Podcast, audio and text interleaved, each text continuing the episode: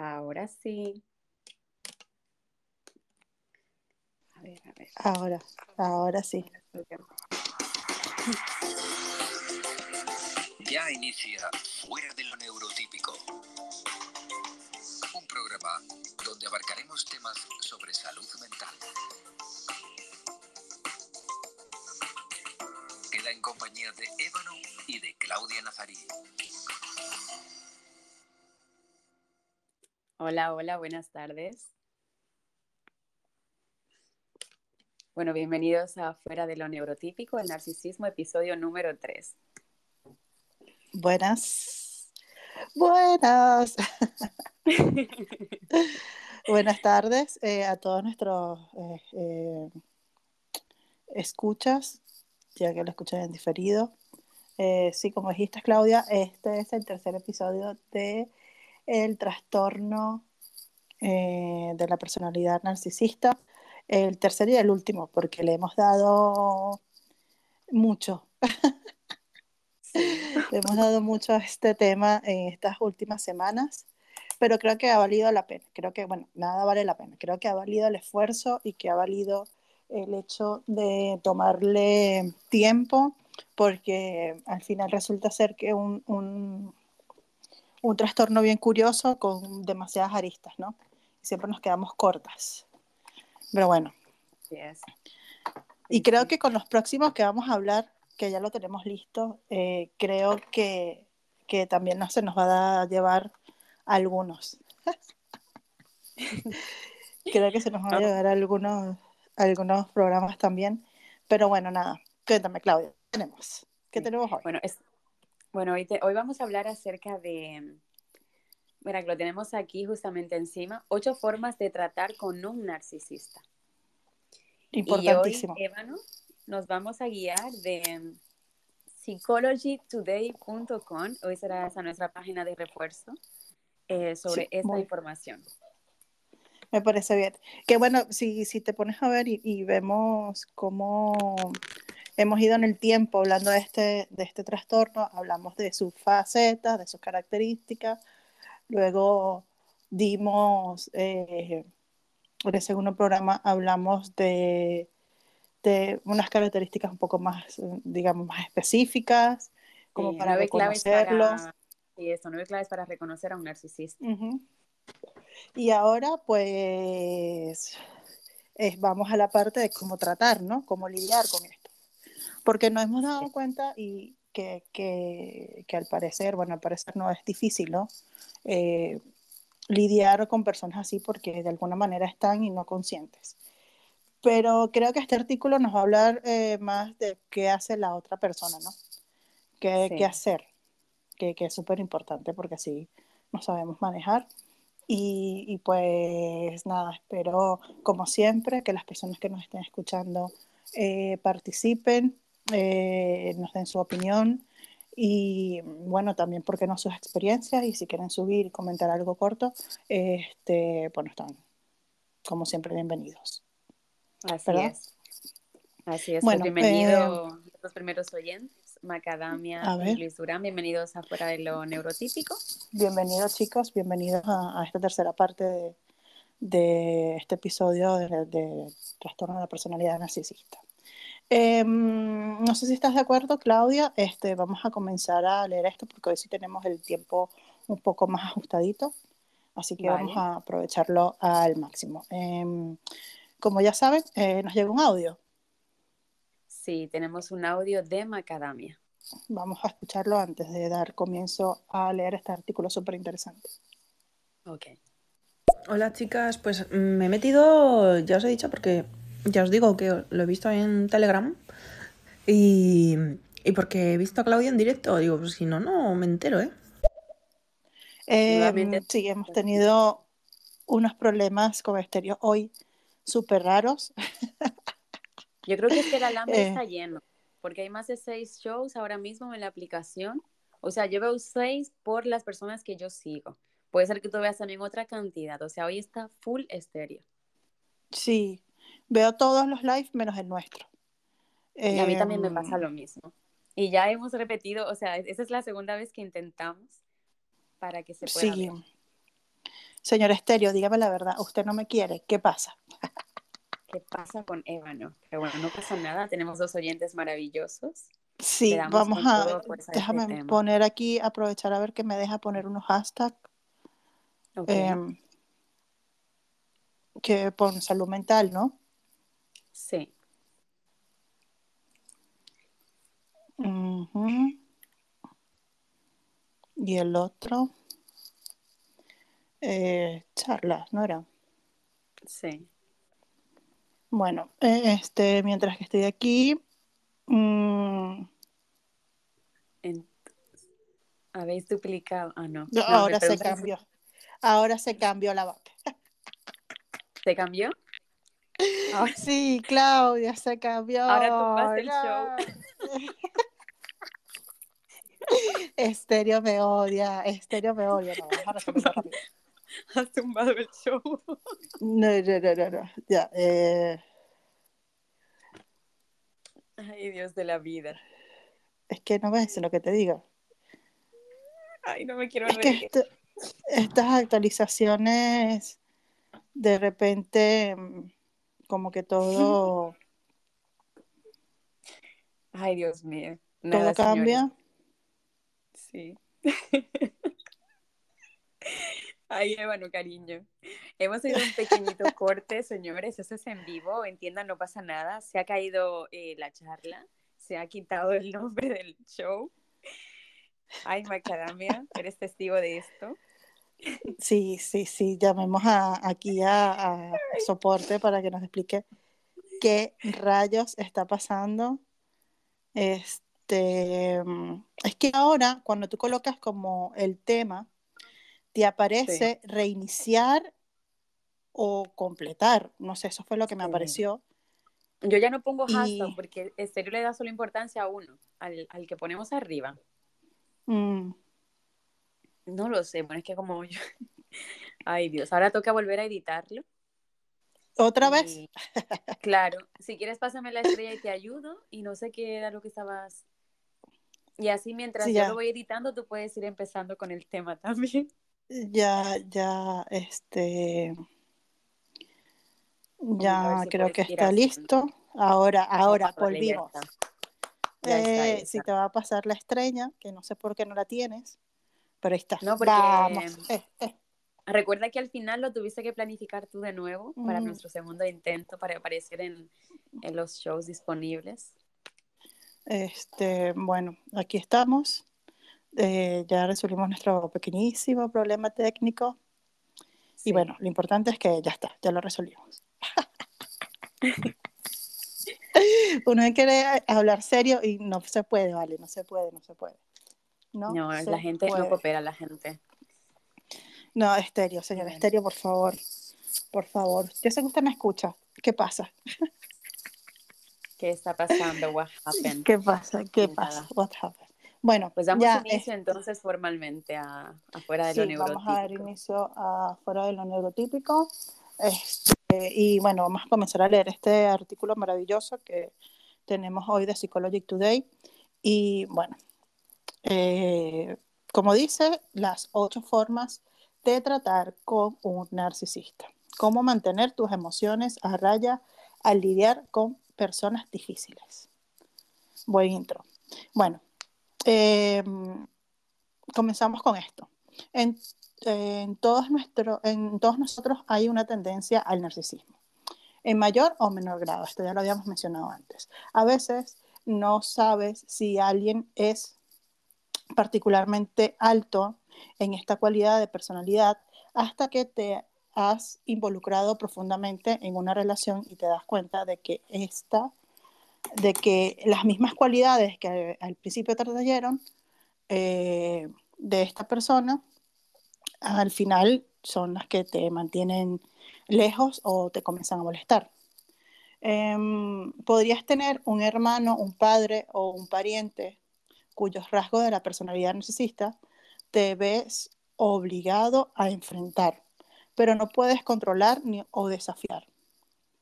O puedes estar forzado a trabajar con un jefe, un compañero de trabajo, maestro, estudiante o etcétera, con estas fuertes cualidades narcisistas. Entonces, eh, continúo diciendo, solo porque algunas personas son narcisistas no significa que sean dignas de amor. Raro esto. Las personas eh, altas en narcisismo también pueden ser divertidas, carismáticas, buenas eh, en lo que hacen. Tenerlas alrededor te da más placer que dolor. Raro esto. Y en, lugar, en, el lugar de trabajo mejora el éxito del equipo. Yo supongo que esto viene porque, bueno, por lo mismo, ¿no? Son, son personas que se demuestran líderes, eh, con carácter y, bueno, la gente que tiene alrededor como que se mantiene en ese high, ¿no? Sí. Podrías, eh, podrías sin tener, eh, si tienes pos en ello, preferir la idea de reformar al narcisista en tu vida en lugar de alejarlo. Es como saber lidiar con esto, digamos, ¿no? El narcisismo de algunas personas puede hacerlas tan vulnerables al rechazo que temes que le suceda algo dañino, perdón, dañino si se les dice algo respecto. Em, lo que hablamos la semana pasada, ¿no? Que son muy sensibles a la crítica y que, bueno, uno siempre, como dijimos al final del otro programa, mantiene o trata de mantener, eh, ¿cómo se dice? Em, tacto, ¿no? A la hora de, decir, mira, yo, esto que estás haciendo está mal o está bien. Continúo, Claudia, leyendo. Sí, o... pues, te quedaste, estás en el segundo párrafo, ¿no? Eh, voy por no todos los narcisistas son iguales. Ya vas por, tercer, ya vas por el tercer párrafo. Estoy leyendo muy rápido. termínalo, termínalo. Ok. Eh, no todos los narcisistas son iguales, eh, por lo que la forma en que eliges manejar uno en tu vida debe ser bastante en el tipo con el que estás tratando. O sea, tiene, perdón, tiene que basarse en, según la persona con la que estás tratando y vas ahí, como manejando la situación. El psicólogo de la Universidad de Nottingham, no sé en dónde queda esta universidad, y sus colaboradores en el 2014 encontraron a una, eh, ya va, encuestaron, mejor dicho, encuestaron a una muestra de más de 850 participantes en línea para determinar la relación entre el bienestar subjetivo y las tendencias narcisistas de la personalidad. Eh, continúa con esta historia, dice, los, los, investigadores anteriores han distinguido entre los tipos de narcisistas vulnerables y grandiosos. El caparazón exterior del logocentrismo y el insiminamiento, hoy estoy leyendo para el culo, perdón, de un narcisista vulnerable enmascara un núcleo interior débil en contraste a los narcisistas grandiosos o con grandiosi sí, grandiosos, realmente creen en su propia grandeza. Esto es lo que estábamos hablando antes de que se idealicen y eh, construyen la idea de sí mismos y se la creen como eh, a un extremo super surrealismo, ¿no? que, se, que se separa de la realidad. Este, incluso pueden ser casi tan buenos como ellos creen que son. Estos, yo, estos son los que yo creo que hay que tener como más temor, ¿no? Más cuidadito con ellos, sí. Sí. Ambos son, varian, eh, ambos son variedades, variedades del narcisismo, pero particularmente aquellos del tipo grandioso pueden compartir los rasgos más amplios de la traida oscura, junto con el llamado maquiavelismo. Uf, que tiene relación a la manipulatividad, manipulatividad y la psicopatía. Uh, pero es que ves que tiene demasiados, tiene demasiadas aristas. Eh, aquí dice, bueno, la falta de, la empatía y reconocimiento. Bueno. Eh, sigo leyendo. Continúa tú, continúa tú. Ya, ya me callo, ya me callo. no, Continúa, yo te iba a continúa. decir, sigue que ya yo digo los ocho, las ocho formas. Dale, continúa, continúa. Vale, dice Continúa, que, de verdad. um, Vale, dice dale, dale. que Egan y su equipo señalan que las personas altas en narcisismo y, maquiavel- y maquiavelismo son las que realmente llegan a lo más profundo. Su antagonismo hace que particularmente, ay no puedo reír, sea difícil vivir con ellos y casi siempre se interpondrán en el camino para lograr siempre sus, sus objetivos. Los narcisistas maquiavélicos han dominado el arte de superarse siempre mientras tratan de mostrar su superioridad y pisotean los sentimientos y opiniones del resto. Uf. Eh, Egan y sus colabor- colaboradores también señalan que ningún investigador había analizado previamente el papel de las emociones, especialmente las emociones positivas. En los estudios de triada oscura, creían que el narcisismo podía tener relaciones diferentes con la felicidad que la psicopatía y el maquiavelismo. En otras palabras, podría ser posible que sea un narcisista feliz, pero menos posible que sea un psicópata feliz o un manipulador. Bueno, en el estudio de Egan, los participantes se calificaron a sí mismos en una prueba general de personalidad que proporcionó calificaciones sobre los cinco grandes o rasgos de cinco factores. Eran la extroversión, estabilidad emocional, neuroticismo, amabilidad, apertura a la experiencia y escrupul- escrupulosidad. Escrupulosidad, perfecto. También calificaron sus cualidades de personalidad en la tríada oscura. Y bueno, su bienestar subjetivo fue evaluado con una escala que medía la felicidad y otra que medía su, su satisfacción con la vida. Y bueno, después Bueno. de condensar y analizar los puntajes en todas esas medidas, el equipo de Egan fue capaz de identificar cuatro grupos dentro de la muestra narcisistas vulnerables, narcisistas grandiosos, un grupo identificado por su infelicidad general y finalmente uno identificado eh, por la felicidad general y puntajes bajo el narcisismo. Comparando los dos grupos de narcisistas, Egan y sus colegas encontraron que los narcisistas grandiosos tenían, tendían a ser más felices, más extrovertidos y más estables emocionalmente.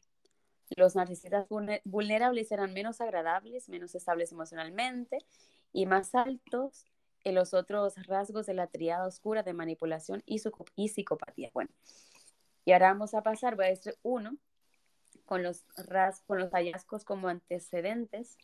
Y así que bueno, vamos a examinar las formas en las que pueden manejar tus propias emociones cuando estás tratando con personas altas en narcisismo. Mira el primero. Determina con qué tipo estás tratando. Dicen que los narcisistas son vulnerables y no se sienten particularmente, bien consigo mismos, ¿no? En el fondo. A diferencia de los narcisistas grandiosos, son menos obvios con sus emociones, por lo que es posible que no te des cuenta cuando te están socavando o, o se interponen en tu camino, ¿no? Si estás tratando de sacar lo mejor de las personas de tu familia o de tu equipo de trabajo, el narcisista grandioso podría ser tu mejor aliado, siempre y cuando puedas lograr que esa persona se una a los objetivos generales de tu grupo. O sea, que si yo me alío con un narcisista, con un, objetivo común, puede que yo lleve ese narcisista a mi terreno porque estoy haciendo algo que tanto a mí como a él le interesa. O sea, nos interesa a ambos. Es lo que puedo.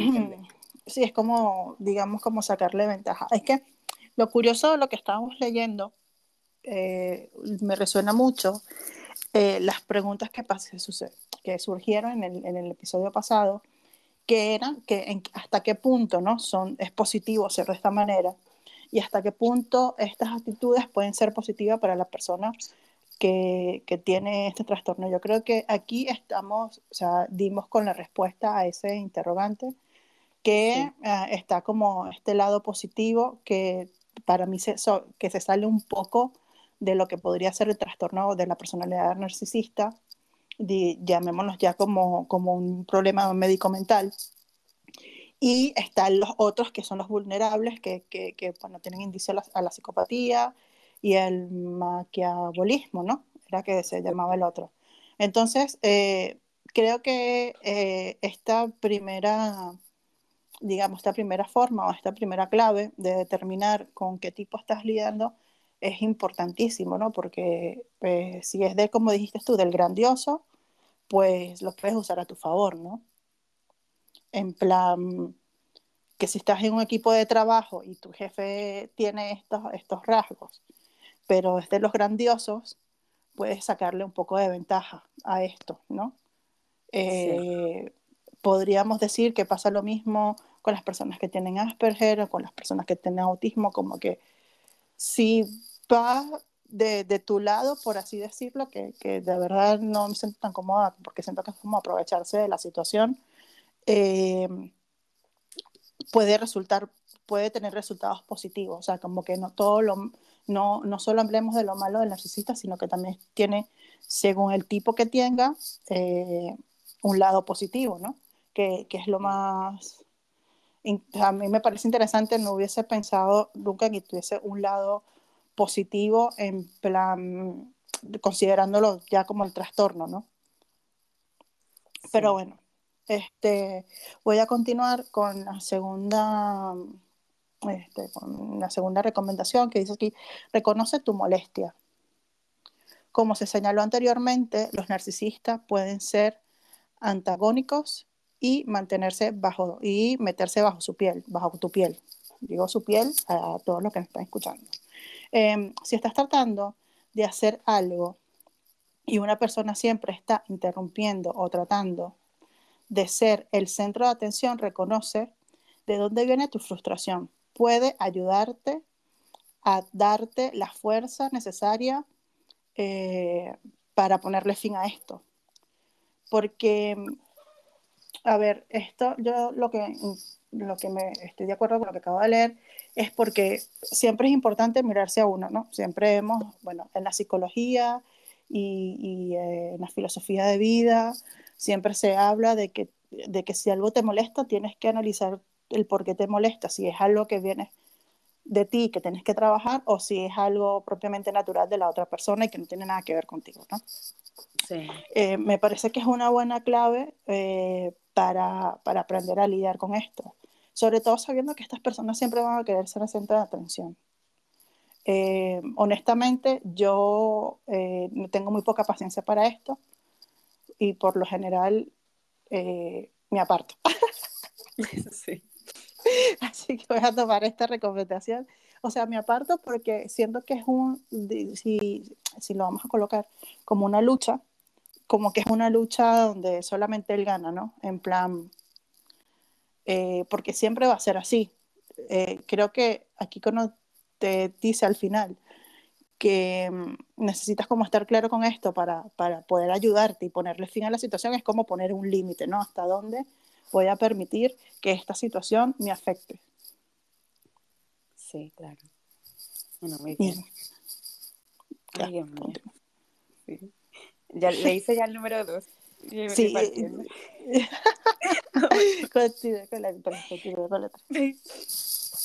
seguimos sin aparecer en la búsqueda, pero no importa. Bueno, dice, aprecia de dónde viene el comportamiento.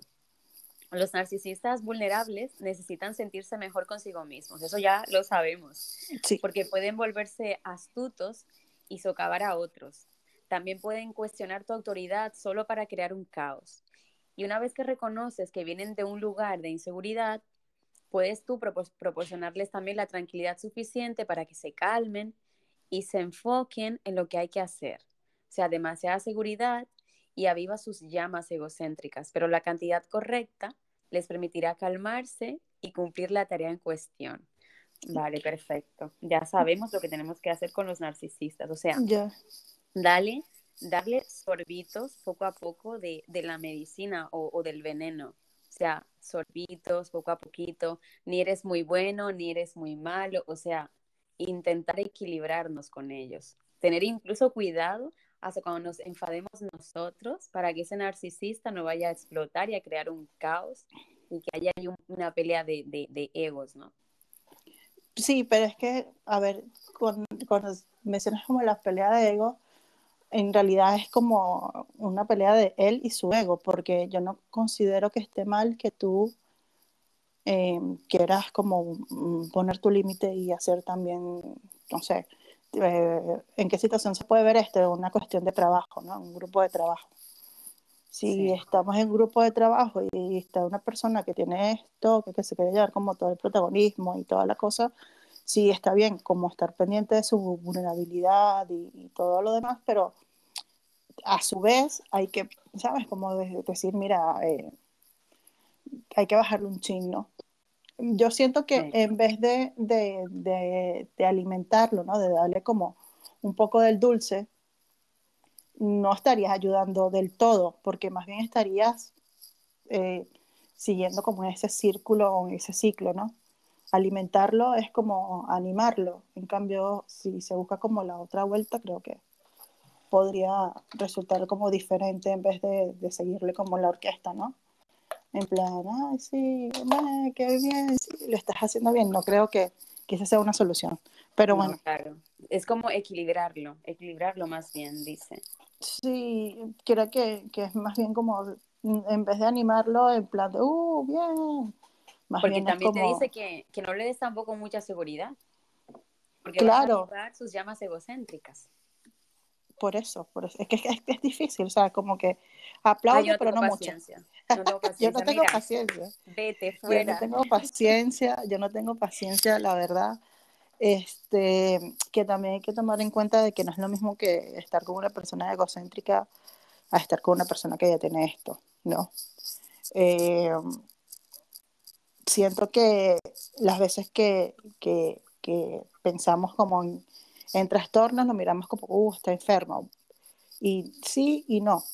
Entonces ya por ahí, con esto de que tienes que darle poquito y estar pendiente, es como le da un trato no sé si me estoy explicando, no sé si estoy dándome a entender a lo que quiero llegar, pero siento Sí. que la mejor dirección es como ser un poco más directos, ¿no? Y, y poner como límites de, ok, está bien, tienes tus dotes, porque de alguna manera este tipo de personas con este tipo de trastornos trabaja en eso, ¿no? En, en, en, en resaltar, en, en, ser el mejor. Y, y, si tiene sus dotes, los va a resaltar mucho más. Por lo tanto, sí. avivarlo no creo que sea una, una buena opción. Pero bueno, en la cuarta parte dice evalúa en contexto, que esto es importantísimo. O sea, yo digo que el contexto es súper importante. El narcisismo no es un rasgo de la personalidad de todo o nada. Algunas situaciones pueden provocar las inseguridades de una persona más que otras. Digamos que una mujer fue rechazada para un ascenso que deseaba mucho y ahora debe continuar trabajando con la persona que obtuvo el trabajo. Su inseguridad solo empeorará con el tiempo, lo que llevará a volverse desafiante, lo que dice desafiantemente narcisista. Van a ser vegativa y eh, rencorosa. Si conoces a una persona como esta, es importante recordar que la situación ayudó a crear al monstruo con el que ahora debes interactuar. Era lo que estábamos diciendo antes. O sea, como que, uff, qué complicado. sí, qué complicado, sí. porque entonces tú no le puedes decir nada porque eh, se va a enojar, ¿no? Claro, entiendo porque no, no, en su mente de tiburón, de ganadores, no, no está eh, el fracaso. O sea, no se ve el fracaso como, como una opción. Yo creo que ahí es donde viene el problema, que dice, ¿no? La, la venganza y el rencor y todas estas cosas. Sí. Qué pena, Claudia. Qué difícil, de verdad. Uh -huh. wow. Seguimos con el número 5. Sí. ¿Mm? sí. Sí, vale. Mantén una actitud positiva. Si estás tratando con narcisistas que obtienen placer de ver a otros sufrir, entonces ver el dolor que causan solo los incitará a un comportamiento de respuesta más agresivo. No parezcas molesto, incluso si te sientes molesto, y eventualmente ese comportamiento disminuirá en frecuencia. Además, al tener en cuenta la, los consejos anteriores, es posible que puedas ayudar a aliviar la situación para que las cosas realmente mejoren. Y esto le haría si estoy enamorada de esa persona, o si le quiero mucho, o si me importa mucho. Porque imagínate tú, tener que controlar tus emociones y todo para que alguien se sienta bien es porque realmente tienes muchas ganas de ayudar a esa persona. Claro, pero mm, es que, es que no sé, esto me acaba de, de, de, de hacer caer en cuenta de que la famosa frase que dice que las personas hacemos terapias para, para aprender a lidiar con los problemas de los otros es totalmente cierto. Porque controlar tus emociones, a ver, que tú tienes que tener control de tus emociones en todos los aspectos y en todos los ámbitos y en todo el contexto de la vida. Pero en este caso en particular, que te digan que, que, que tengas que controlar, ¿no? Y, y de alguna manera suprimir este estado de que estoy molesto por esto, eh, creo que va como mucho con la empatía, más que, que con el amor y si estás enamorado, ¿no? Creo que es más con la empatía de comprender eh, la situación de esta persona y, y tú hacer un lado tus emociones, hacerlos un lado, no, como suprimirlas y guardarlas, controlarlas para, para que, bueno, para que esta persona no la pase mal. Pero es lo que te digo, ¿hasta qué punto? Porque un- tú por amor puedes hacer, soportar un montón de cosas. Claro, y te puedes hacer daño a ti misma entonces también. Exacto, exacto. ¿Hasta qué punto esta, esta, esta mentalidad, eh, esta actitud positiva ante estas situaciones puede ser beneficioso para ti o no? ¿Sabes? Sí, Porque eh, es peli, o sea, que alguien, que tú tengas que suprimir tu, tu, tus sentimientos, tus emociones, para poder, para querer ayudar en una situación dada a otra persona, está bien, porque eso habla de tu empatía, pero ¿hasta qué punto? O sea, puedes hacerlo una vez, dos veces, pero si la cuestión se vuelve repetitiva, que seguramente si estamos hablando de personas narci- narcisistas, se va a volver repetitivo, ¿hasta qué punto esto es viable? sí. Va a llegar un momento que vas a tener que decirle, mira, o sea, basta. Claro, es que es, es bastante, eh, uf, es bastante complicado. Por eso dije antes, tiene que ser que te importe muchísimo esta persona para tú pues sacrificarte en cierto sentido, incluso sacrificar tus emociones y el cómo tú puedes explotar ante una situación en la cual tienes una forma de actuar y tienes ahora que cohibirte para que esa persona no reaccione de, de forma inadecuada. Claro, porque mm, si le dices cierta una cosa u otra, la persona va a reaccionar de una manera u otra. Sí, Y por eso digo que yo siento que, que hasta un punto esto puede ser viable, o sea, hasta un punto, porque imagínate, entonces hay personas que pasan su vida, toda su vida viviendo con una persona con este tipo de trastorno y la pasan muy mal. Por, sí, por este principio de porque yo lo quiero o la quiero eh, y quiero ayudarla, yo voy suprimiendo, suprimiendo emociones, suprimiendo con, con digamos, con, con el título de estoy controlando mi emoción para so- salir de esto con esta persona y ayudarlo y tal, que hasta un punto puede ser peligroso para uno mismo, porque precisamente lo que tienen las personas narcisistas es que saben manipular. Entonces, hasta que, en qué momento estás siendo manipulado, en qué momento esta situación está siendo manipulada para que tú entres en, este, en esta parte, ¿no? De autocontrol y, no sé, Yo creo que es Hay- importante, Ébano, que mm, yo primero, aparte de que vale, sí, hay que ayudar a una persona si le quieres, pero sería bueno que esa que tanto tú como esa persona estén recibiendo ayuda de un especialista, de un terapeuta, claro, mientras se también. dan esos casos, porque yo creo que no sería bueno que tú estés siguiendo esos pasos sin que tengas a un profesional de tu mano. Porque al final acabaría, como dijimos, acabaría mal la, la otra persona que no, que no tiene el trastorno. Sí. Bueno, este, vamos a continuar, que creo que está la, como la respuesta a lo que nos venimos preguntando. Dice aquí, no te dejes, de- no te dejes descarrilar. Es fácil perder tu propio sentido de propósito o metas cuando un narcisista trata de tomar el control del escenario. No necesitas atender a todo lo que esta persona dice o hace. No importa cuánto calme, que digo, no importa cuánto clame él o ella por tu atención. Encuentra el equilibrio entre avanzar en la dirección que deseas seguir y aliviar las ansiedades e inseguridades del narcisista. Esto es mucho trabajo.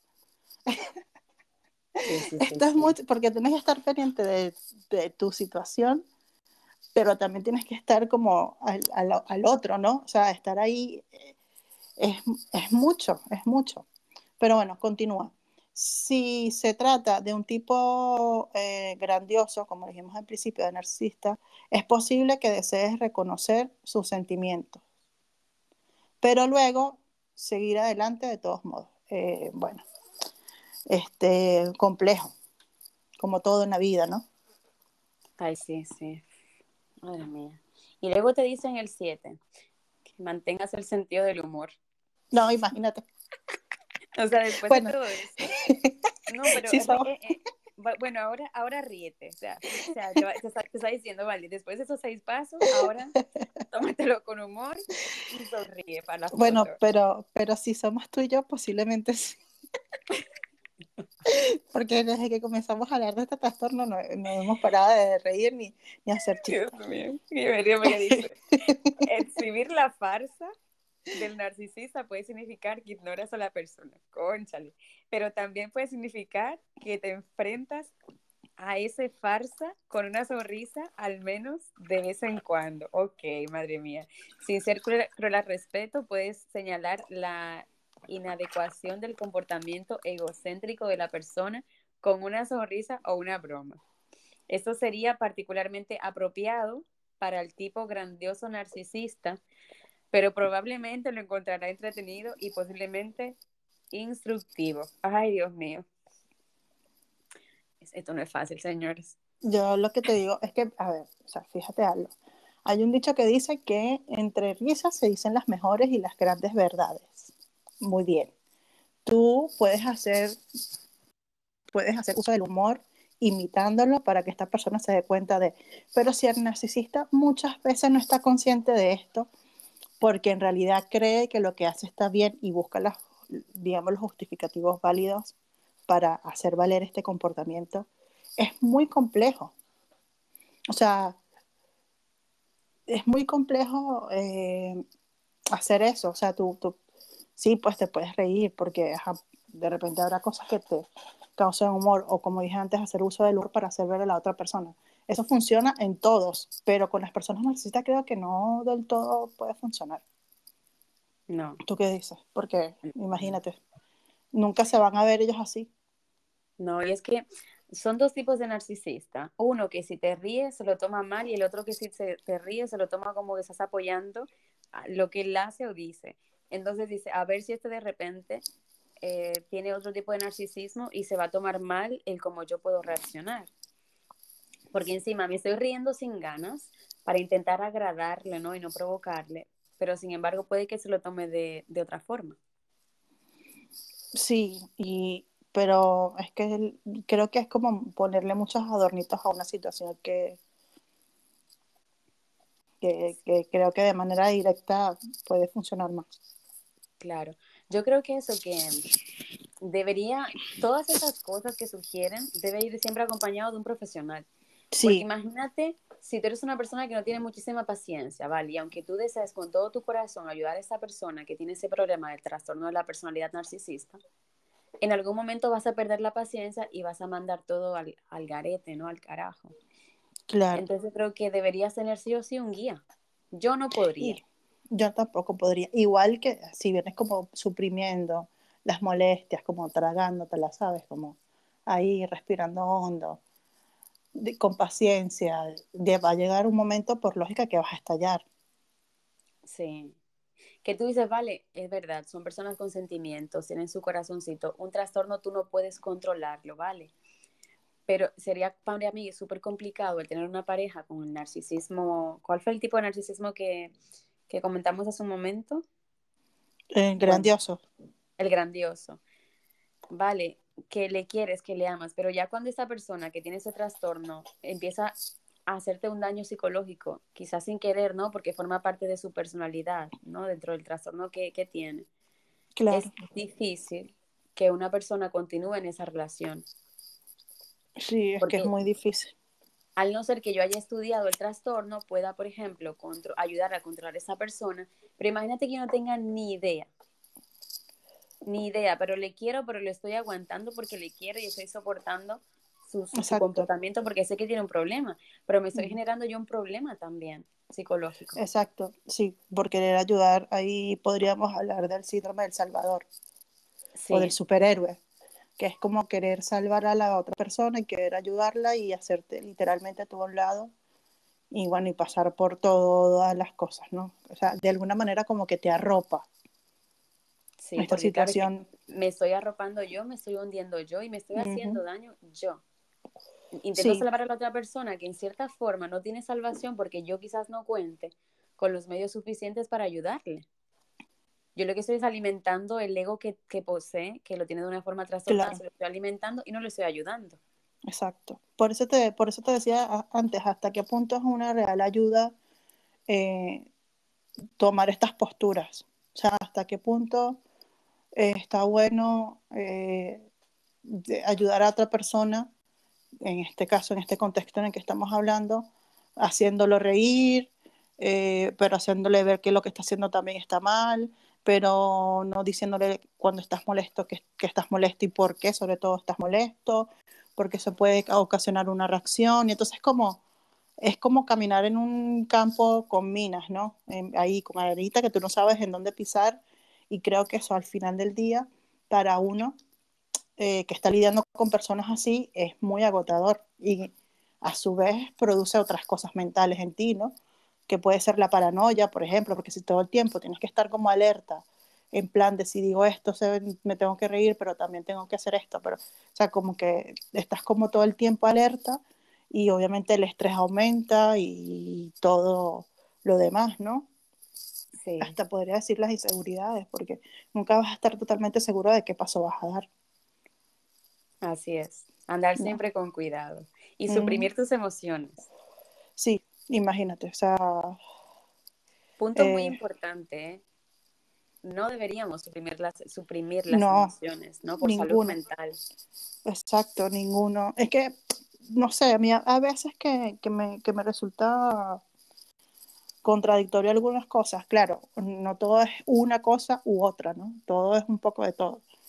Pero en estos casos, yo, digo, pero si se trata de trabajar en abrir tus emociones y exponerlas, ¿no? Porque las tienes que suprimir porque otra persona está, pero entonces tienes ahí el argumento de que, bueno, porque está la empatía. La empatía juega muchas, muchas veces con eso, en plan de, de no solo en ponerte en el zapato del otro, sino que a la vez ponerte el zapato del otro es suprimir tus emociones, ¿no? Y adoptarlas del otro. ¿Hasta qué punto eso es saludable? O sea, ¿hasta qué punto es funcional? Y, y creo que es una de las cosas que, que mm, podría darle como crítica a, a, la psicología, porque de una manera te dicen, sí, no lo suprimas, y del otro lado es como muy contradictorio muchas veces. Esa es la palabra. Es muy contradictorio muchas veces y, y, y no hay como un, punto medio. Que eh, podríamos decir que el punto medio es el poner los límites, ¿no? Tú, como persona, en plan, hasta aquí lo voy a permitir. Claro no, o sea, hasta aquí voy a permitir esto y no me voy a suprimir más y no, y pues, es, que también pasa que muchas veces este tipo de situaciones ocurren sin uno darse cuenta también, Claudia. Sí, porque mm, a veces es que tampoco podemos mm, determinar a ciencia cierta que esa, esa persona es narcisista. Exacto. Hay que porque, contar con, con, estudios para, para, para, determinar realmente qué es lo que pasa con esa persona. Yo creo que, que muchas veces nos cuestionamos, o sea, no nos damos cuenta de que estamos conviviendo, ya sea por amistad, por pareja, por trabajo, incluso un vecino, lo que sea, amigos, que no nos damos cuenta y, y, y, nos empezamos a dar cuenta en el momento de que, que, llega a nuestra mente la idea de algo aquí no está bien. Pero, supuesta, pero seguramente en el momento que tú te estás dando cuenta de que algo no está bien, ya ha pasado muchísimo, entonces es como difícil de escapar muchas veces. Bueno, digo yo aquí escapar como por poner alguna palabra, pero Se podría Eh, decir también, ¿no? sí, ¿no? Porque Como- estás ahí encerrada en esa relación. Exacto, como que pf, en el momento en que te estás dando cuenta, a lo mejor no es que sea tarde, porque no creo que aquí entra el término de que sea tarde, pero sí es complejo porque ya estás como muy envuelto en esto y ahí es donde comienza como a retroceder, ¿no? Aquí es donde comienza la parte del retroceso, que en mi experiencia, cuando ya tú vas retrocediendo, esta otra persona eh, se vuelve un poco más hostil, digamos, comienza más a hostigar más, ¿no? Porque se está Sí. dando cuenta de que estás poniendo límites un poco tarde, que el término tarde no entra, pero eh, es como que, pero si antes eras así, porque ahora estás cambiando y es donde se vuelve todo como un poco tenso, ¿no? Sí. Pero bueno, Vamos Este, con. A ver. sí. El último. Es que aquí está Ujú. mi pidiendo buena contraseña. Si me ves callada es porque estoy intentando recordar. vale, vale, vale. Este, si quieres, bueno, la leo yo y, Sí. y tú estás ahí con la contraseña. Sí, Este, sí. En la última de esta lista que estamos leyendo para aprender a cómo lidiar con una persona con trastorno de personalidad narcisista, dice, reconoce que la persona puede necesitar ayuda. Debido a que algunos narcisistas realmente tienen baja autoestima y profundos sentimientos de ins- insuficiencia, es importante reconocer cuándo pueden beneficiarse de la intervención profesional, lo que estaba diciendo Claudia antes. A pesar de que, a pesar de la creencia de que la personalidad es inmutable, la investigación de la psicoterapia muestra que las personas pueden cambiar incluso comportamientos de larga data. Eh, los comportamientos de larga data son los comportamientos que aprendemos desde la niñez.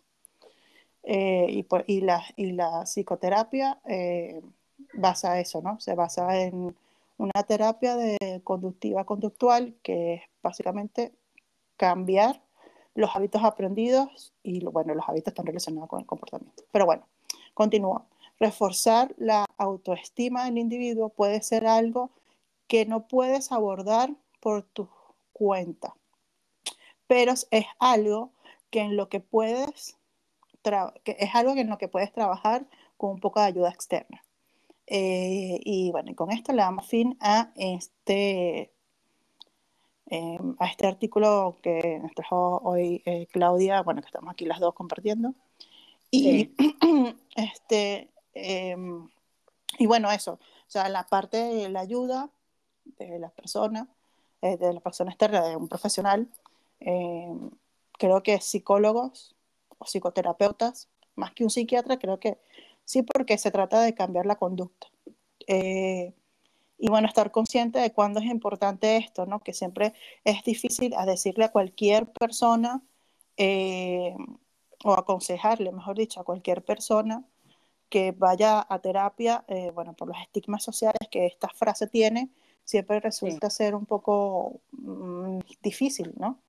De escuchar para los que a quienes nos hemos escuchado y, y de decirla. Porque generalmente es que también esta es una frase que, que socialmente se ha repetido para cualquier cosa e incluso se usa de manera ofensiva en algún punto. Eh, pero hay que saber aprender a decirla, porque creo que esa frase puede abrir los ojos de algunas personas y salvarles la vida, porque eh, trastornos como este y otros eh, pueden ser muy difíciles y pueden llevar a personas a hacer o a actuar de, de, forma inadecuada y peligrosa para ellos mismos, ¿sabes? Entonces como que sí. es importante eh, saber cuándo decirlo, cómo decirlo y, y, bueno, estar ahí, ¿no? Y apoyar. No usarla de manera despectiva, como, ay, ve a terapia. Bueno, yo lo he dicho. yo lo he dicho de esa manera despectiva y se lo he dicho a personas que realmente lo necesitan, ¿no? Pero quizás en, sí. en un momento de calor como que no, no, no es lo, el momento. Eh, hay que estar como muy consciente siempre de muchas cosas, pero eh, sí, es verdad que si de verdad quieres ayudar a la persona, eh, usar esto es importante. Y, y hacerle ver sobre todo de que no va a estar solo, porque muchos de los miedos que da, y esto lo digo genuinamente, es que cuando tú escuchas terapia psicóloga es que ya tienes un problema muy grave.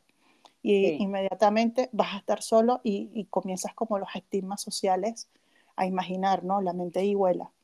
Pero la verdad es que no, después de una vez de que estás ahí en terapia, eh, y en particular lo que estábamos diciendo antes de la psicoterapia, eh, te das cuenta que es súper liberador.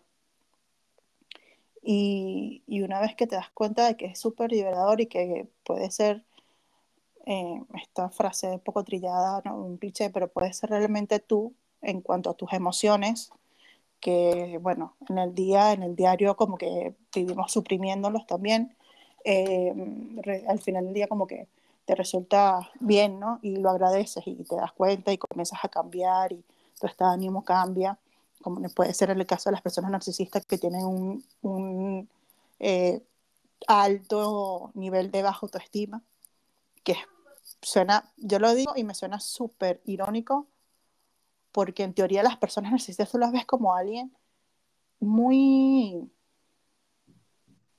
como muy en alta autoestima, y la verdad es que no.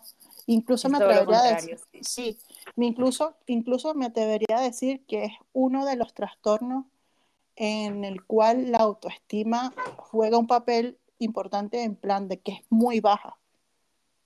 O sea, creo que Claro. este trastorno es el que más problemas de autoestima puede inducir. Sí. sé si inducir la bajo que palabra. necesitas demostrarle a los demás lo que vales. Sí, y, y creo que de verdad, y bueno, espero darme cuenta de esto en- a, a medida que vayamos hablando de otros trastornos aquí en, en- en- fuera de lo neurotípico, eh, pero creo que este es, es el trastorno que de verdad tiene problemas muy graves con la autoestima.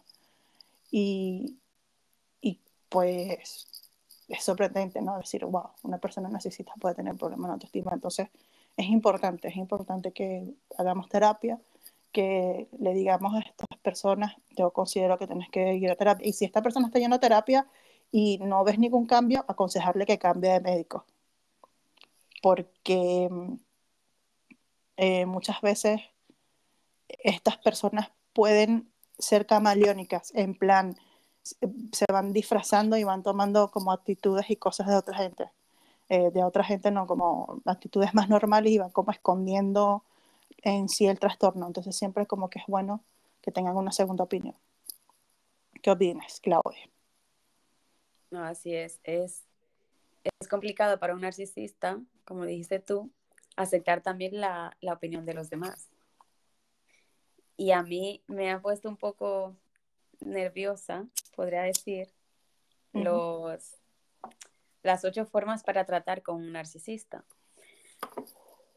Porque creo que será una persona que no tuviese muchos problemas en su vida, ¿no? Que quizás tendría tiempo, ¿no? Y paciencia Ujú. para poder llevar a cabo estos, estas ocho formas para, para tratar a una persona con ese trastorno. Es que te Más pone cuando- mucho... Sí, Continúa, si- continúa. Sí, no, como si vas a tratar a un, a un menor de edad o a un niño, no sé, y es como, como decimos en mi país, darle todo con cucharita.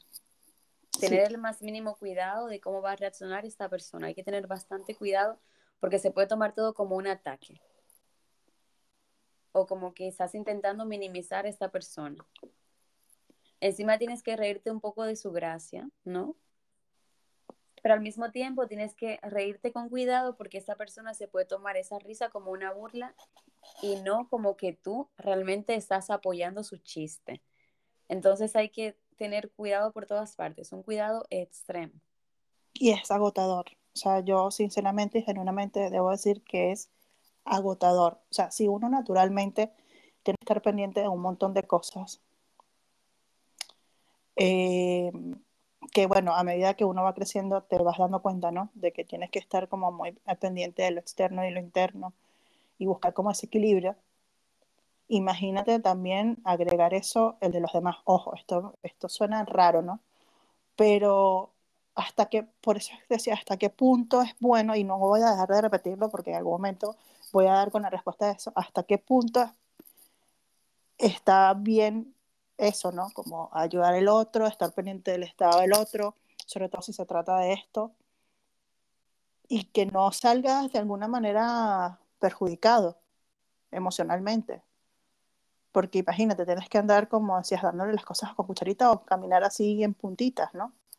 Y creo que no, que de eso, por más que lo quieras y la, o la quieras, por más aprecio y por más empatía que tú tengas y por más todo, hay que tener también un límite a la hora de tratar con estas personas porque mm, es agotador. O sea, Sí, sí. hasta, hasta qué punto, hasta qué punto es razonable tú decir, bueno, hasta, o sea, que de verdad vale tanto amor, tanta presión, o sea, no sé, eh, eh, es demasiado. No, y, y más cuando los especialistas recomiendan que no puedes eh, generar cargas en otra persona y que tienes que aprender tú a, a, a cargar ¿no? con, con, con, tu peso, con tu conciencia, con tus problemas, que no, puede, que no puedes depender emocionalmente de nadie, claro, pero una persona con un trastorno luego va a ser un peso para ti. Por eso digo, una, sin ayuda de un profesional, es para mí imposible llevar a cabo esto, estos, estas, ocho, esos, estas ocho formas o esos ocho pasos Sí, sin ayuda profesional o al no ser claramente que tú tengas mucho conocimiento sobre esta materia. Porque, por ejemplo, si yo soy psicóloga, yo quizás podría eh, llevar a cabo esto, pero también pienso que un psicólogo fuera de su trabajo tiene que tener derecho a tener una vida normal. Entonces claro. yo tendría que seguir trabajando en casa por ese problema que tenga mi pareja. Pero es que, es que hasta el mismo psicólogo tiene su psicólogo, ¿sabes? Sí, Porque, y esto sí lo he hablado con muchos amigos que se dedican a este campo de la salud, y, y es duro, ¿sabes? También escuchar los problemas del otro. Eh, imagínate tener las herramientas para poder escuchar y, perdón, y la vocación también supongo yo que, que, es sano, ¿no? o sea, ni siquiera se trata de, de que es porque tengas conocimiento, yo incluso que, incluso si tú tienes un conocimiento en psicología e intentas ayudar a esta persona, entiendo que tú mismo en tu campo tienes que estar consciente de que esta persona tiene que buscar ayuda. De hecho, hay una regla en la psicología de que, de que es preferible que no sé, que el psicólogo no atienda a, a, a familiares, porque está ese vínculo emocional y, y, como que la terapia no, no resulta, ¿no? Siempre se recomienda que, que, sea otra persona que lo vea, porque lo puede ver de una manera objetiva, porque no se mezcla, ¿no? No se mezclan las cosas. Entonces, imagínate sí. lo pesado que debe ser, no sé, yo creo que, que siempre hay que buscar ayuda. Si sientes que alguien la está pasando mal y que tiene algún tipo de problema mental que requiera una ayuda a un experto, eh, lo mejor y lo más saludable es que bueno, le digas que, que, vaya a terapia. Así es. Tenemos un audio, vale. Ébano, de, Fran, de Willy, Willy Vanilli, y bienvenida uh -huh. Franioka, que tengo mañana una entrevista con ella en íntimamente Bienvenida, contigo. bienvenida, bienvenida. Estoy nuevo por aquí. Vamos a escuchar a Willy Vainilli.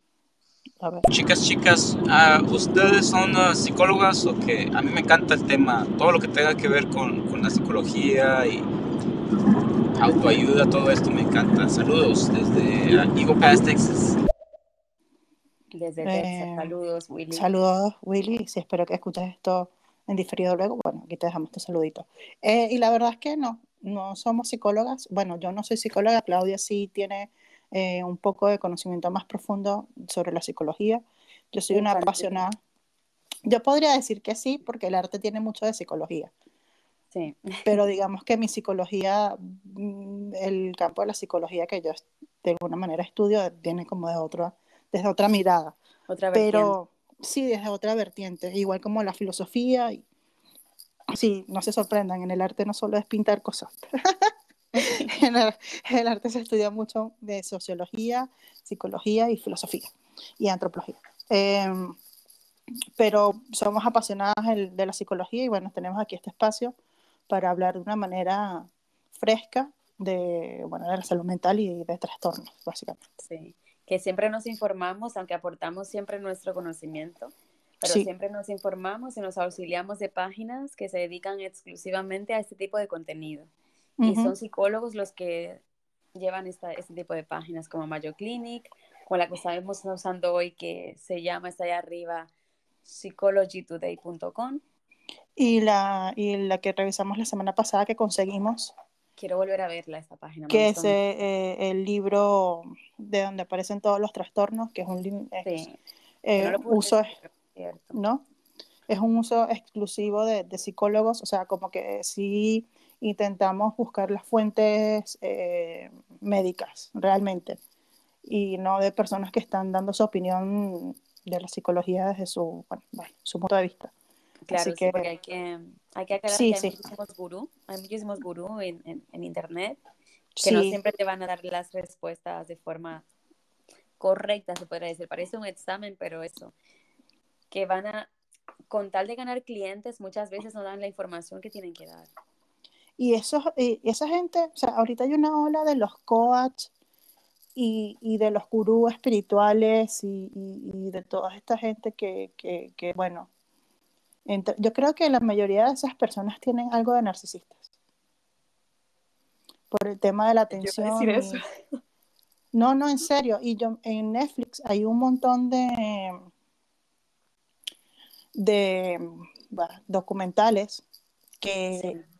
que demuestran esto y es muy curioso. O sea, no sé, todo comienza como en plan, te voy a ayudar, te voy a cambiar y, y- y se vuelve como turbio, existen como demasiados abusos y no sé, un- cosas muy raras, ¿no? Y, y la mayoría de las personas, el perfil es que son personas que son líderes, que son personas agradables, con carisma y tal, y al final se terminan aprovechando de las personas que, que bueno, van creyendo en ellos, ¿no?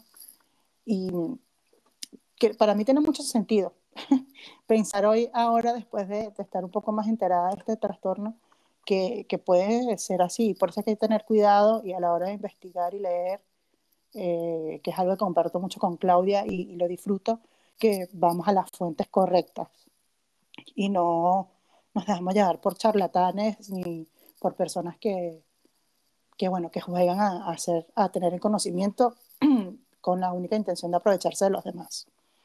Así, Así que bueno, es. sí, sí, sí. Este, bueno, nada, este es el momento en que quieren mandar sus audios, contarnos sus cositas, son bienvenidos, no tengan ningún tipo de vergüenza, que nadie los detenga ahí a presionar el botón y mandarnos un audio, eh, porque bueno, ya estamos llegando al final. Casi, casi. Bienvenida Angelina Walker y bienvenido Roy Batty también, que se ha cambiado el color del pelo. Bienvenidos, bienvenidos, que ese cambio de look te queda genial, te queda bien, Roy. Este, y Me pues recuerda al Chapulín Colorado. ¿Por el qué? Por el- por el suéter eh, rojo, El suéter, el antifaz y el pelo. Es el mismo pelo que tenía Roberto, Roberto Gómez Bolaños, que es el que hace papel de, del Chapulín Colorado. Le Sí. falta ponerse la, la boina roja. No, la- una boina roja. No.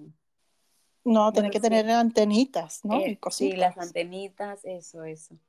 No hay antenitas aquí en el serio. Que bueno, que ese es otro personaje que podríamos decir que, que también pudo haber tenido este trastorno. Sí, Pero es que, a ver, yo siento que la fama, en particular los el caso de la fama, eh, puede desarrollarlo. sí, creo que sí. Al- una persona es que mm, la gente cuando lo tiene todo y cuando está en la cima se da cuenta muchísimas veces los trastornos que puede tener porque mira este mm, hablamos de Madonna el otro día que es narcisista y este chico que murió ah, Robbie Williams me parece que se llamaba tenía depresión Sí, sin embargo hacía feliz a la gente que le rodeaba pero murió de, o sea, no sé si fue que murió de depresión o se suicidó algo así, pero tenía sí, se, depresión. se suicidó. Em, pero es eso, que yo siento que en el caso por lo menos de Robin Williams, el tema es que tenía que ponerse la máscara de la felicidad. Sí, Em, nosotros, normal, o sea, no sé, la palabra normal no me gusta, pero naturalmente usamos máscaras. Eh, algunas eh, pueden ver, ser vistas de manera positiva, otras no, pero sí usamos máscaras.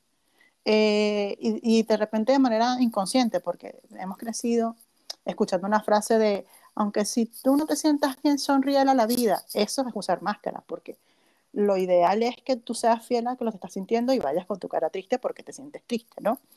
Pero a la hora de ocultar es ponerte una máscara. Y yo lo que creo con Robin Williams es que se dedicó, una persona súper inteligente, uno de mis actores eh, de cine favoritos, eh, porque, bueno, todas las películas, no sé, desde Más allá de los sueños, que es una película romántica, como le digo yo, románticamente triste, hizo un papel espectacular de una persona que casualmente también está deprimida y la esposa se muere y entra en romanticismo porque se comunican por el cuadro y él va al inframundo a buscarla porque la mujer se suicidó, bueno, en fin, una película muy buena de los 90. Y después tenemos a Doctor Pat, que es esta, esta película fabulosa del payaso que va a los hospitales a, sí. a darle alegría, pero en el fondo este payaso también estaba triste. Entonces Sí. como que todos sus papeles giran en torno a esto y yo creo que la sociedad o el medio en el que estaba eh, lo obligó a eso, ¿no? A llevar esa máscara em, para siempre, de una máscara eterna y no dar esa parte humana que muchas veces nosotros como espectadores o fans olvidamos de que al final del día esa persona que está haciendo de Iron Man o esa persona que está haciendo eh, la máscara, por ejemplo, de Jim Carrey, son seres humanos que tienen emociones, sensaciones y cosas. Eh, y como que de alguna manera, por verlos inalcanzables o lejanos, no se nos olvida, ¿no? Esto, que son personas y ellos a su vez reciben eso y comienzan como a cargar todas estas máscaras y después, bueno, Ahora me acordé de, me acordé de esa cantante ah, inglesa, A- Amy Winehouse. Ah, Estuvo, bueno, con, estuvo con un narcisista que era Sí. también oh, traficante y drogadicto al mismo tiempo. mm, mm, Y a ella, am, aún él, él la llevó por muy, muy mal camino. sí, Y es un ejemplo ahí de una chica que tenía muchísimos problemas de autoestima con un hombre que tenía total poder sobre ella. O sea, Sí. se cargó completamente la carrera de una chica que pudo haber sido una de Ujú. las mejores voces sí, del, o sea, de este planeta. Se la cargó porque era una niña que necesitaba eh, ser escuchada, necesitaba ayuda psicológica. Tuvo la suerte de encontrarse con ese tipo, el cual fue su pareja, y la, Ujú. o sea, la destrozó completamente. sí, y, y es el qué ejemplo tan perfecto, Clau, acabas de traer. Porque la historia de Amy Whitehouse eh, es súper in- eh, interesante porque es el amor. Esta, esta joven que comenzó su carrera como, o sea, siendo una de las voces, como dices, más importantes en, el- en la música, para mí creo que hasta el sol de hoy, yo, Adele sí canta bien, pero yo Sí. creo que no va a existir nadie, eh, ni personalidad Houston, tenía. ni Winnie Houston, ni... Bueno, sí, entra ahí en la categoría de Winnie Houston. eh, ¿Cómo se llama? Eh, La otra, la otra mujer que canta soul y jazz, que también es muy conocida y tuvo una historia Aretha muy... Franklin, no. Aret- Aret- creo que sí, Franklin, sí, Sí. que también se topó con, con una persona que la controló y le hizo la vida imposible. Y si nos vamos a Latinoamérica, tenemos a La Lupe, eh, que también era una persona este, cubana que cantaba muy buena música, boleros, eh, y también tuvo un final súper triste precisamente porque se toparon con hombres eh, que, bueno, ahorita hablándonos aquí, consideramos que tenían este tipo de trastorno, ¿no? Pero Amy es el mejor ejemplo, volviendo a lo que me decías, que ya me fui por otro lado, Amy es el uno de los ejemplos más claros de lo que hace el no tener límites en tu pareja, en tu relación y dejarte ir por amor. Porque si tú te Sí. pones a, a evaluar sus canciones, yo que soy súper fan de, de verdad Amy, hace nada la dejé de escuchar porque sí me estaba afectando, ¿sabes? Ya cuando, cuando aprendí, digamos, muy bien el inglés y comencé a como analizar sus letras y ya las, ve, las empecé a ver como un grito de ayuda, ¿no? Y la gente, claro, ay, qué bonito, qué pasional y no sé qué, y yo siento que eran canciones que, que eran su manera de pegar, de pegar ese grito de ayuda. Estoy aquí metida en este problema y no sé cómo salir. Y, y pues, mira, la llevó a la muerte. Porque yo siento que por amor, por decir, bueno, voy a ayudar, voy a apoyar a esta persona, terminó consumiendo, terminó sumergida en alcohol, en drogas, eh, sin importarle su carrera. Yo creo que llegó el punto de que ella no estaba totalmente consciente eh, de lo que en realidad estaba pasando. Sí, no, no, es que ella, ella estaba ciega, de, de- o sea, completamente ciega con este, con este chico. Y esta persona se estaba literalmente aprovechando de eso, porque se aprovechó de su fama, se aprovechó de su dinero, se aprovechó de todo. Y era una persona que ya venía con este tipo de problemas, que dijo, pues tengo una persona que me lo puede dar todo, sin importarle nada, al punto de que ella se, se autolesionaba. Sí, Y, y es duro, ¿sabes? Como que una persona llegue por no poner los límites de hasta qué punto yo puedo ayudar a esta otra persona, porque ella muy fácil lo pudo haber internado en un lugar, ¿sabes? En una de estas casas que en Estados Unidos hay muchas, bueno, en el mundo, de, re- de, de retiro, de rehabilitación, y dejarlo ahí. Yo creo que esa hubiese sido una muy buena ayuda. No comprarle drogas, ni perdonarlo, ni, ¿sabes? Ni permitir que le pegara.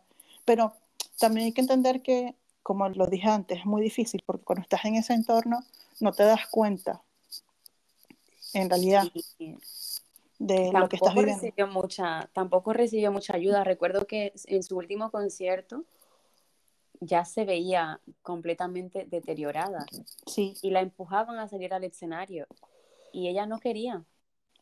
Ella había, hay- hay vídeos donde, donde captan donde ella intenta devolverse y le indican que no, que tiene que salir sí o sí.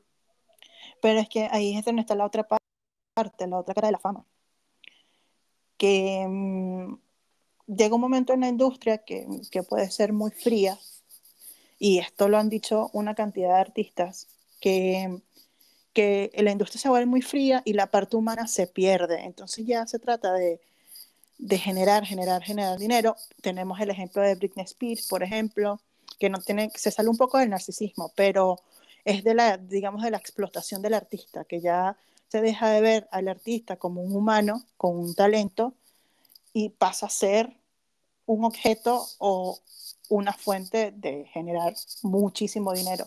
Ah, yo estoy segura que mucha gente no le convenía que Amy Whitehouse este, se, se rehabilitara precisamente por el personaje que vendía, por, el, por la atmósfera que se fue creando y que a la gente eso era lo que le, le- o sea, si tú preguntas genuinamente, así, y esto es aquí, no sé cómo lo verán ustedes los que nos están escuchando, pero si tú te pones a ver, Amy, más allá de la voz, llegó un momento que ya ni siquiera importaba lo que cantaba. Era más el vamos al concierto para ver cómo está. Y eso es morbo. O sea, vivimos en una sociedad donde eh, se nos manipula el gusto, por lo que sea, a través del morbo. Y hay que estar súper consciente de eso. Muchas veces disfrutamos de cosas eh, que, para hacerte un ejemplo claro, las noticias. Una cosa es que tú te has informado y que quieras informarte de lo que está pasando en el mundo, y otra cosa es que consumas cosas realmente fuertes y perturbadoras en algún punto porque tú necesitas estar, ¿no? Entonces el consumo de cosas perturbadoras es porque te despierta el morbo. Y eso pasaba con Amy. Amy eh, despertó, despertó eso y, y el morbo genera mucho dinero y pues a nadie le convenía. Hay que obligarla a cantar así ella no cante.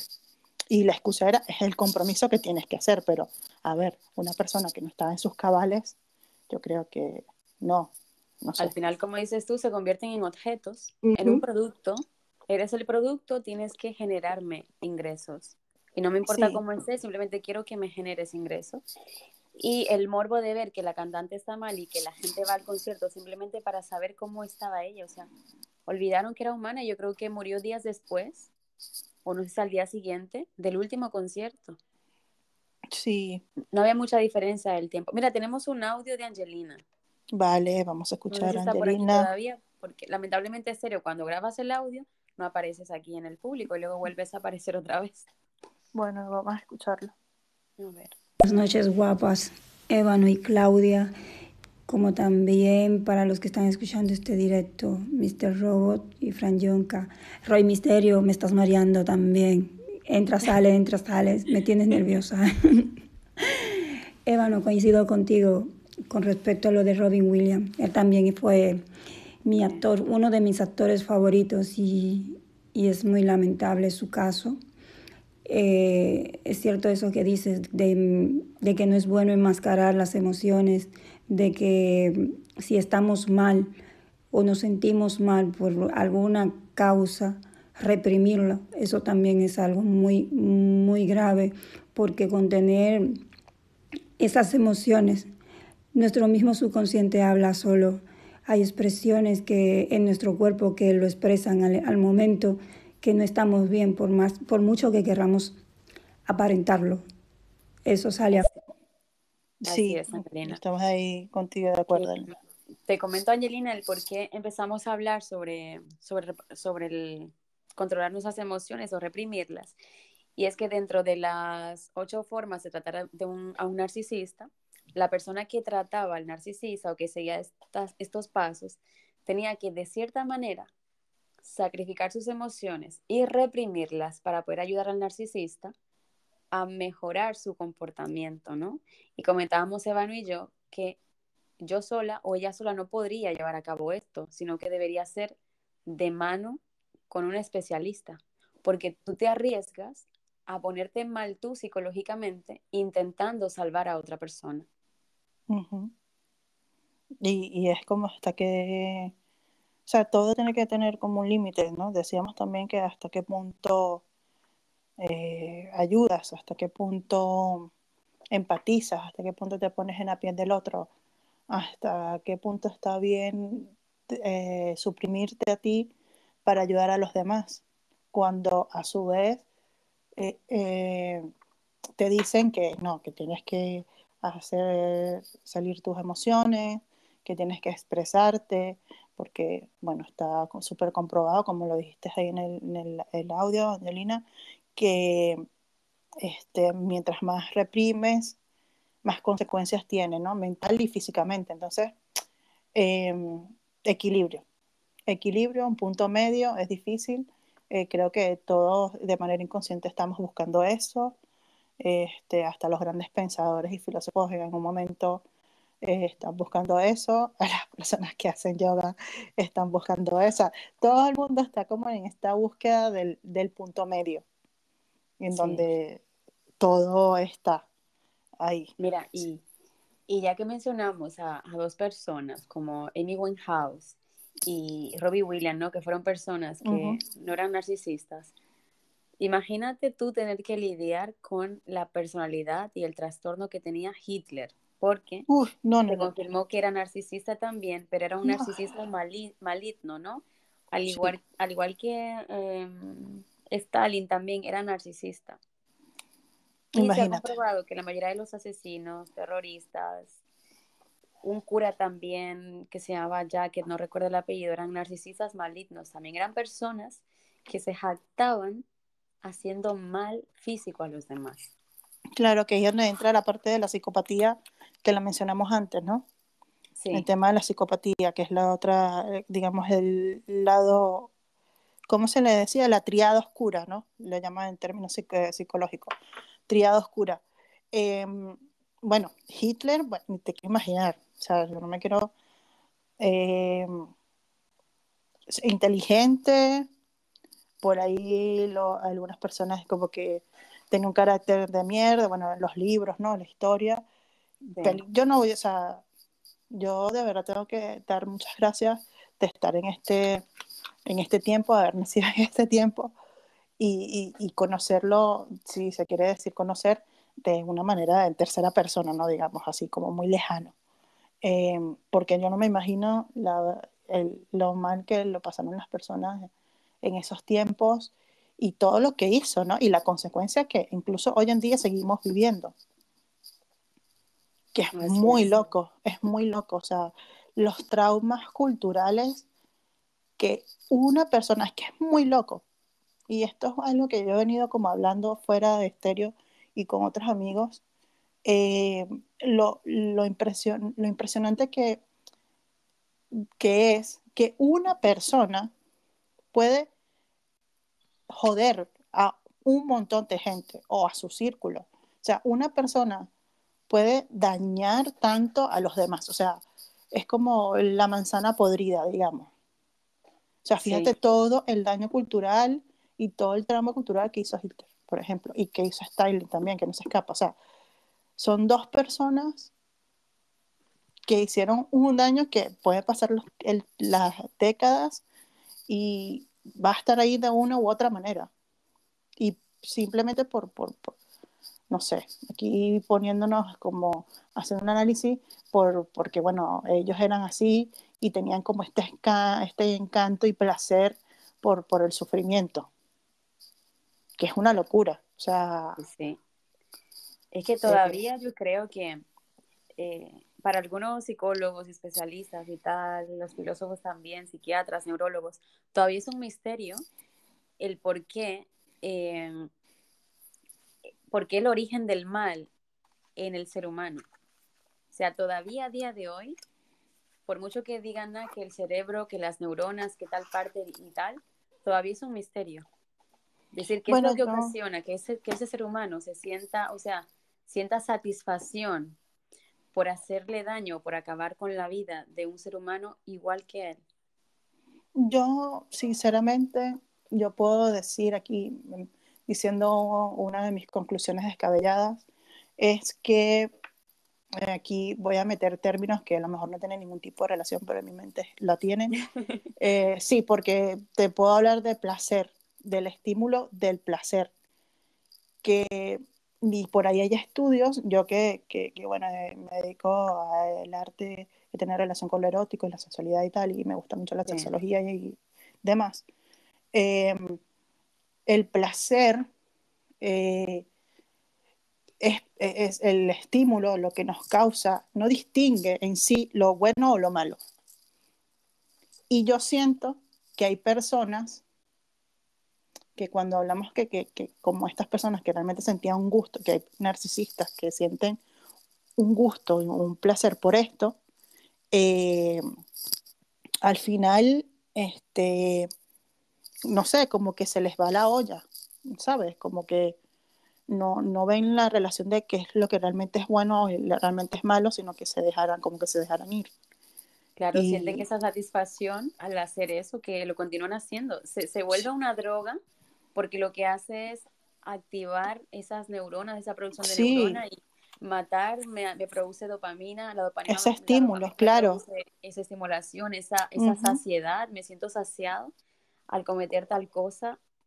Y, y Es es, fuerte. Y es puede bárbaro. ser, lo puedes llevar a los masoquistas y a los sadomasoquistas, que, que siempre está como la parte que inflige el dolor y está la parte que, que disfruta de esto, ¿no? En este caso, obviamente, eh, los millones y millones de personas que murieron por estas dos personas que mencionaste, nadie ahí tuvo, esa, disfrutó nada. Eh, pero sí es verdad que ellos disfrutaban de esto y muchos de los asesinos y muchos de, eh, sí, de, estas personas que, que, que, terminan como que se les va la olla, básicamente como disfrutan, ¿no? De esto y es muy loco. Es sí. muy, muy loco el, el, el, lo importante que es que estar consciente de lo que está realmente bueno y malo, porque para unas personas puede resultar bueno y para otras no, ¿no? Según eh, entra el gusto y bueno, creo que podríamos investigar más y hablar de eso en otro episodio. Pero... Claro, el narcisismo maligno no lo habíamos tocado. Exacto, no habíamos hablado, pero es que yo creo que también al hablar de eso... Tampoco. Sí, yo creo que... Perdón, vamos a terminar en el... O sea, en algún episodio vamos a hablar de sobre la psicopatía, que va muy sí. ligado a esto. Y vamos a hablar de otros trastornos que, digamos, como que son del lado oscuro de, de, de los trastornos, ¿vale? Y que muchas tienen que ver con relación con, con filias, que la psicopatía va muy relacionada en algunos puntos con las filias y, y la, y, y, y, este tipo de gustos raros, de, que es raro en ningún sentido en este contexto, ¿no? Sí, sí, y, sí. Este, pues, pero, ¿sabes? Al final es eso, como que se pierde la línea de lo que está bien y lo que está mal. E incluso en estos días, hace un par de semanas, y ahorita me acabo de acordar, estaba viendo un canal de YouTube, en YouTube de un argentino que él habla de la, del lenguaje no verbal. Y explica, pues, esta persona psicóloga, eh, este chico psicólogo, y explica, ¿no? Del lenguaje no verbal, se los recomiendo, búsquenlo, se, pongan lenguaje no verbal y es un chico de lentes eh, que explica, ¿no? Y busca videos de asesinos, de entrevistas y tal, como para analizar. Pero lo que voy es que el que vi la semana pasada era de un señor que está preso en Colombia porque asesinaba a niños. Y en esta entrevista en el, dentro del lenguaje no verbal, el señor ya está preso, creo que está cadena perpetua, algo, así. Pero lo que me llamaba la atención, lo que me llamó la atención es que este señor, cuando le preguntaba, el, la persona que lo estaba entrevistando, seguía mostrando ese placer, ¿no? Ese gusto. Y, y era como que es súper surrealista para mí mirar a una persona que tú, si te pones a buscar la historia, eh, que yo lo hice, y todo mal, porque después quedé toda mal, eh, porque claro, me afecta el, entender que existen personas en el mundo tan crueles y tan malas como esa, eh, como ese señor, o esa cosa, porque yo no le llamaría señor, y lo de, o sea, se puede ver en su rostro eso, ¿no? El, el placer de, de, de matar, de, de, hacer lo que hacía, y lo cuenta como una victoria, ¿sabes? Y entonces ahí, no puedo decir, esta es una persona, porque que es una persona narcisista con, con, psicopatía, porque él lo contaba como con orgullo, ¿sabes? Como, por favor. Y lo curioso de esto es que a este señor le encantaba, o sea, llegó un momento que le gustaba verse en el periódico. O sea, Claudia, fíjate. claro, una, una, una, de las características del narcisista, o sea, es el centro de atención. Le encantaba verse. Sí, le encantaba y eso le daba como un gusto, una cosa que, que, bueno, cuando tú te pones a ver los análisis que han hecho millones y millones de psicólogos de esta persona, que, que, que además es un caso súper conocido en Latinoamérica, eh, porque además este señor mató a como a 500 niños, o sea, una cosa horrible, de verdad. Dios. Una cosa horrible, horrible, horrible. Pero en esta entrevista tú lo ves así como orgulloso, ¿no? O sea, como se enorgullece. Y claro, este joven en su canal habla de, del lenguaje no verbal y, y, tú puedes ver cómo se relame, cómo lo disfruta, cómo le molesta que lo señalen, que le digan eres un asesino, lo hiciste mal, porque en su mundo él no lo ve así, él estaba siguiendo como un instinto, él estaba siguiendo sus gustos, ¿no? Sí. Y, y, la verdad que me dejó muy, muy en shock esa, esa entrevista, no la había visto.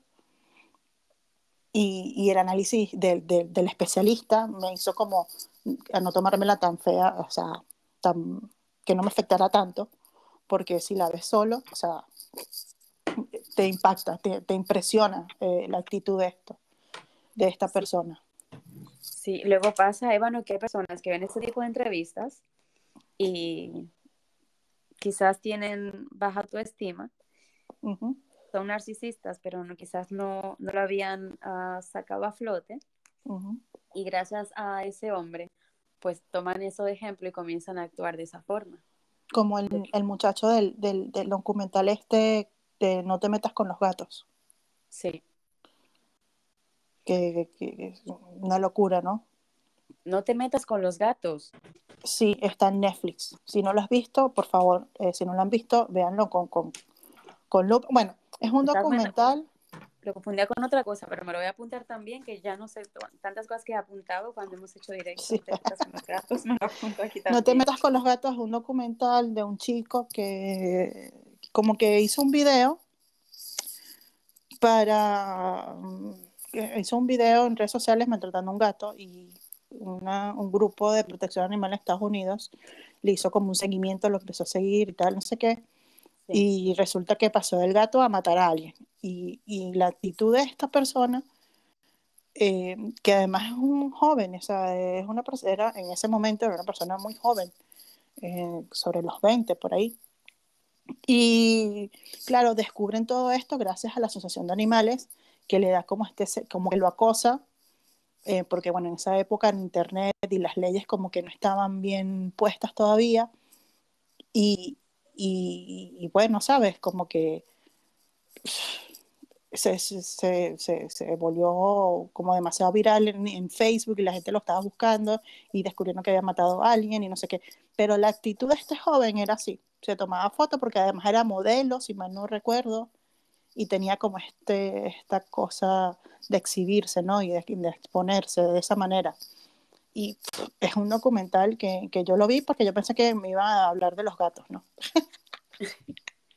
Bueno, entonces, Pero, claro, para, para este joven fue muy poco la satisfacción que le daba al matar al gato que pasó a buscar ven, más. O sea, yo, lo puedes ver, lo puedes ver. Pero, pero fue una, un, o sea, de verdad, yo no soy de consumir estos tipos de cosas, al menos de que tenga algo en particular, y porque sí me afecta, o sea, yo me meto ahí en, el, en la mente y como que terminó odiando al, al, ser humano y perdiendo fe en él, en, en él, ¿no? Pero este documental está en Netflix y yo pensé que era un documental que donde me iban a hablar de los gatos, no sé, como el otro narcisista que tenía el, psico, el, el, el zoológico de los tigres, eh, que también es un documental que pueden ver, el, tigre, el rey tigre, no sé cómo, no recuerdo cómo se llama. Eh, pero la verdad es que este joven uf, me sorprendió, o sea, no, no esperaba eso y me enganchó porque además estaba, el documental está bueno porque están contando parte a parte y, y puedes ver como eh, de una manera más clara a una persona narcisista, ¿no? Y cómo identificar las cosas, verlo. Sí, vale. Sí, sí. Pues mira, bueno. yo me lo he apuntado, no te metas con los gatos. Uh -huh. Y dijiste otro, ¿verdad? Se llama, el otro es como el rey de los gatos, el rey de... No sé, el otro es un señor que tenía un, un zoológico de animales en Estados Unidos y tal y qué sé yo, y se hizo famoso, y unos gatos, y no sé qué, y alguien se murió. Bueno, una historia, un embrollo, una novela americana. eh, sí, porque si yo le llamo a esos documentales unas novelas eh, americanas. Eh, pero esta persona se volvió famosa y la fama lo hizo caer como esto también de un poco narcisista y es, es peculiar, una persona eh, sí, con rasgos peculiares. Ahorita yo haciendo aquí la asociación, a lo mejor tú lo ves y dices, no, eso no tiene nada que ver. a lo mejor te voy a contar. Sí, a lo mejor dices, no, ya, no tengo, no tengo nada que ver. Que por cierto, si quieres, podremos verlas juntas en el. En Rave. En la aplicación esta y, y Ay, bueno, sí, nos, sí. tra nos traumamos todos. Sí, sí, voy a ver si invito a Macadamia también, que le gusta Nos mucho. traumamos todos, nos traumamos todos y, y vemos esto y analizamos juntos estas personalidades, porque son por más curiosas. Y bueno, Claudia, ¿tenemos algo más? No, creo que no tenemos nada más, no tenemos ya audios por aquí. Sí. Mi hija y saliendo por aquí también. y nada, hemos llegado a la parte final de fuera de lo neurotípico. Sí. A ver qué temas traemos para la semana que viene.